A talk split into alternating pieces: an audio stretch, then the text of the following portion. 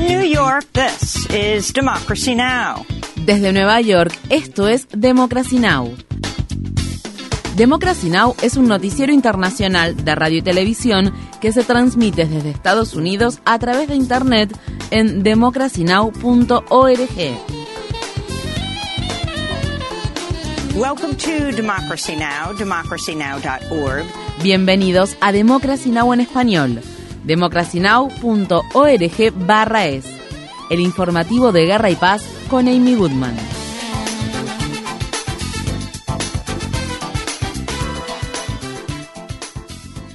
Pakistán ha condenado a Irán por haber llevado a cabo ataques aéreos que violaron su espacio aéreo y le provocaron la muerte a dos menores menos de un día después de que una serie de ataques iraníes en el Kurdistán iraquí se cobrara la vida de al menos cuatro personas. Los medios de comunicación iraníes informaron que dos cuarteles militantes que el grupo yihadista Yesh al-Adl posee en la región de Baluchistán fueron destruidos el martes por la noche, aunque Irán aún no se ha atribuido oficialmente la responsabilidad. Pakistán retiró a su embajador de Irán y dijo que al embajador iraní en Pakistán se le prohibirá regresar a su país. Esto se produce en medio de las crecientes tensiones que se están extendiendo en todo Medio Oriente. El martes, Estados Unidos llevó a cabo su tercera ataque contra los combatientes hutíes de Yemen. Asimismo, la Casa Blanca también anunció que volverá a designar a la milicia hutí de Yemen como organización terrorista y volverá a sancionar a los combatientes respaldados por Irán en represalia por sus ataques en el Mar Rojo, que no han provocado víctimas fatales pero han alterado el comercio mundial. Por su parte, la organización ha prometido continuar su campaña en el Mar Rojo mientras Israel continúe atacando la franja de Gaza. El martes, un misil hutí impactó en barco griego que se dirigía a Israel. Visite democracynow.org barra es para obtener más información sobre la posibilidad de que se desate un conflicto más amplio en Medio Oriente. En la franja de Gaza, los civiles que se han visto obligados a abandonar sus hogares están huyendo nuevamente al tiempo que Israel lanza intensos bombardeos sobre Han Yunis, incluso sobre la zona que rodea su principal hospital, el Al-Nasser. Asimismo, también se ha informado de la presencia de las Fuerzas Armadas Terrestres israelíes en la zona. Durante la noche, la periodista palestina Visa Nouda pudo publicar un video desde el hospital a pesar de que desde hace cinco días había un apagón total de las comunicaciones. Visan Ouda dijo que temía que esta pudiera ser su última actualización sobre lo que está sucediendo en Gaza. El personal médico, las ambulancias y muchas personas también evacuaron el hospital y eso es muy peligroso. Este es el último hospital en funcionamiento que queda en Gaza. Esto significa que miles de heridos están en este momento en el hospital solos. En este lugar la gente está sola en el hospital. Está rodeada. Estamos rodeados. No sé si podré sobrevivir a esto o ir a alguna parte. Estoy sola, sola como miles de personas sola como muchos lo estuvieron antes en otros hospitales. As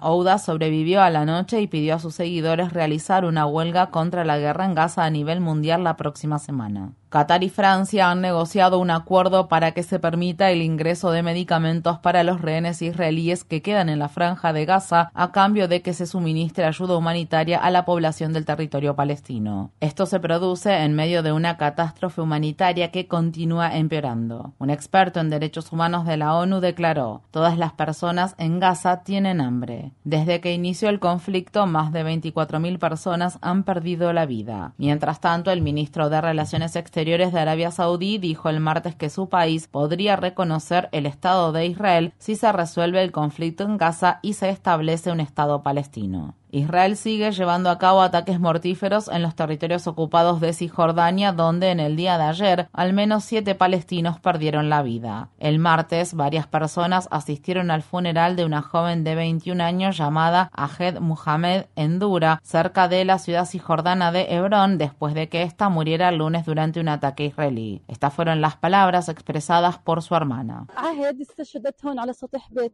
Ahed fue martirizada aquí, en el techo de la casa de sus suegros, donde se suponía que se celebraría una boda el próximo viernes. En nuestra tradición, la gente viene a arreglar las cosas para la novia. Por eso Aged estaba aquí. Aged tiene una hija de seis meses. Su nombre es Ailul. Ella dejó atrás a Ilul, la dejó para ser hija de una mártir que no tiene recuerdos con su madre porque no tuvieron oportunidad de crear recuerdos juntas.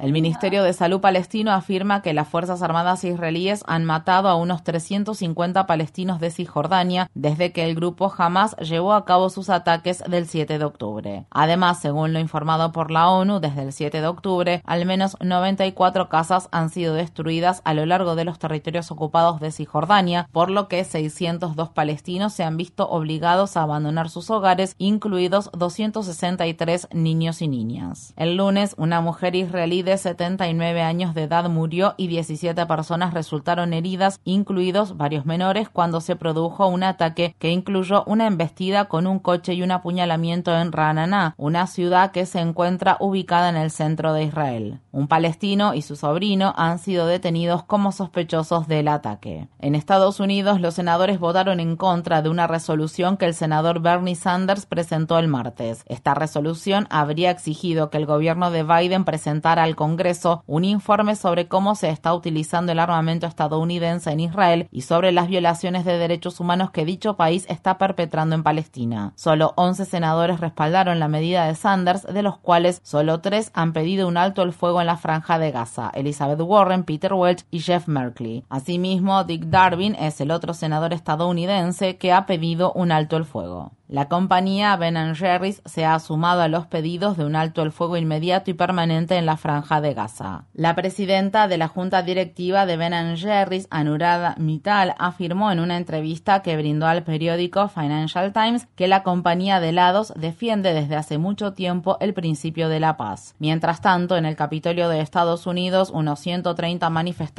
menonitas fueron arrestados el martes durante una sentada pacífica que se llevó a cabo en el edificio de oficinas Cannon House. Los manifestantes cantaron himnos y corearon Dejen vivir a Gaza en la medida más reciente que universidades estadounidenses han llevado a cabo contra voces palestinas, la Universidad de Indiana canceló la primera retrospectiva estadounidense de la reconocida artista palestina Samia Halabi. Halabi, quien es exalumna de la Universidad de Indiana, fue informada sobre que el motivo de la cancelación fueron sus publicaciones en las redes sociales donde ella ha expresado su solidaridad con los habitantes de la franja de Gaza que están siendo víctimas de ataques israelíes. La exposición llevaba más de tres años preparándose. El gobernador republicano del estado de Texas, Greg Abbott, está enfrentando más críticas por respaldar las políticas anti-inmigrantes y de control fronterizo que llevaron a la reciente muerte de otros tres solicitantes de asilo que intentaban cruzar el río Bravo cerca de la ciudad fronteriza de Eagle Pass. La madre, su hija y su hijo pequeños han sido identificados como Victerma de las Sanchas Cerros, de 33 años, Yorley Ruby, de 10 años, y Jonathan Agustín Briones de la Sancha, de 8 años. Las tres víctimas eran oriundas de México. Su muerte por ahogamiento se produjo el viernes, unos pocos días después de que policías de Texas comenzaran a patrullar unos 4.000 kilómetros de la frontera entre Estados Unidos y México, incluido el Shelby Park, un parque que se encuentra ubicado a orillas del río Bravo, cerca de la ciudad de Eagle donde los policías de Texas le niegan el ingreso a la patrulla fronteriza de Estados Unidos que intenta responder a los pedidos de ayuda. La zona también ha sido bloqueada con vallas, puertas y alambre de púas. Por su parte, el gobierno de Biden le ha dado a Abbott hasta este miércoles para retirar las vallas después de que el Departamento de Justicia solicitara el viernes a la Corte Suprema de Estados Unidos intervenir para que Texas deje de bloquear la zona. El congresista de Texas, Joaquín Castro, dijo, así es como se ve la operación Estrella Solitaria sobre el terreno. Los funcionarios de Texas impidieron que los agentes de la patrulla fronteriza hicieran su trabajo y permitieron que dos menores se ahogaran en el río Grande. La falta de humanidad del gobernador Abbott no tiene límites. Todo aquel que permite su crueldad tiene las manos manchadas con sangre. Río Grande es el nombre que se le da al río Bravo en Estados Unidos. En Estados Unidos, un grupo bipartidista de congresistas acordó el viernes un paquete presupuestario a corto plazo de 78 mil millones de dólares que evitaría una paralización parcial de los servicios gubernamentales al tiempo que ampliaría el crédito tributario por hijos y restauraría exenciones fiscales a empresas, entre otras cosas. El acuerdo fue presentado por el presidente del Comité de Finanzas del Senado, el demócrata Ron Wyden, y el presidente del Comité de Recursos y Arbitrios de la Cámara de Representantes, el republicano Jason Smith. Sin embargo, no está claro si la medida obtendrá el apoyo necesario para ser aprobada. Algunos demócratas dicen que el crédito tributario por hijos no es suficiente y están presionando para lograr el mismo acuerdo que se implementó con la ley del plan de rescate estadounidense durante la pandemia de la COVID-19. La organización Centro de Prioridades Presupuestarias y Políticas pronostica que el plan sacaría de la pobreza a unos 400.000 niños y niñas en el primer año de implementación. Mientras tanto, está previsto visto que el presidente Biden se reúna este miércoles con líderes del Congreso en la Casa Blanca en un contexto en el que las negociaciones para que se apruebe su solicitud de un paquete de ayuda adicional de 100 mil millones de dólares para Ucrania, el ejército de Israel y Taiwán se encuentran estancadas debido a que los republicanos han insistido en que se incluya una mayor militarización de la frontera sur de Estados Unidos en dicho paquete. La Oficina de Derechos Humanos de la ONU está pidiendo al estado de Alabama que detenga su primera ejecución de un recluso mediante asfixia por gas nitrógeno, la cual está planificada para finales de enero. Nos preocupa seriamente que la ejecución de Smith en estas circunstancias puede infringir la prohibición de la tortura u otros tratos o penas crueles, inhumanos o degradantes, así como su derecho a recursos efectivos. Estos son derechos que están establecidos en dos tratados internacionales de derechos humanos que Estados Unidos debe respetar. These are rights that are set out in two international human rights treaties that the U.S. is bound by.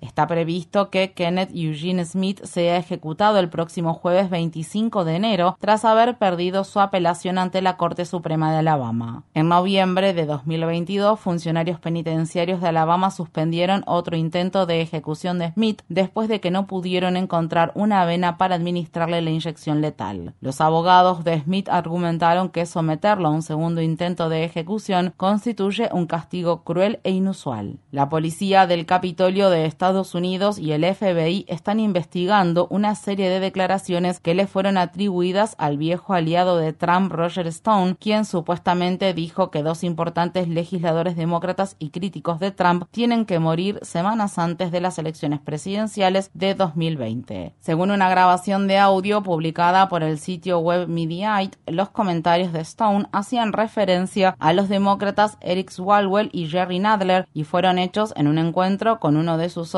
el ex policía de la ciudad de Nueva York, Salvatore Greco. Swalwell o Nadler tienen que morir antes de las elecciones. Necesitan captar el mensaje. Mediaite informa que una fuente cuya identidad no fue revelada considera que Stone no bromeaba al respecto. Por su parte, Roger Stone ha calificado los informes y la grabación como manipulación de la inteligencia artificial. Mientras, los líderes mundiales se reúnen en la ciudad suiza de Davos para asistir al Foro Económico Mundial, la organización Oxfam publicó un nuevo informe que muestra que los cinco multimillonarios más ricos del mundo han duplicado su fortuna en los últimos cuatro años mientras que 5 mil millones de personas se han vuelto más pobres. Oxfam predice que el mundo podría tener su primer billonario dentro de una década. El director ejecutivo interino de Oxfam, Amitabh Behar, habló en Davos. Ciertamente estoy enojado. Saben, yo diría que tener multimillonarios es un fracaso. Con frecuencia, cuando estamos en el Foro Económico Mundial, terminamos aplaudiendo a los multimillonarios pero creo que es una señal de fracaso que haya 800 millones de personas, el 10% de la población mundial, que duermen con hambre. Que 800 millones de personas no tengan suficiente comida para alimentarse. Y por otro lado, están estos multimillonarios con sus yates y jets privados y un estilo de vida que ni siquiera se puede entender. Jets.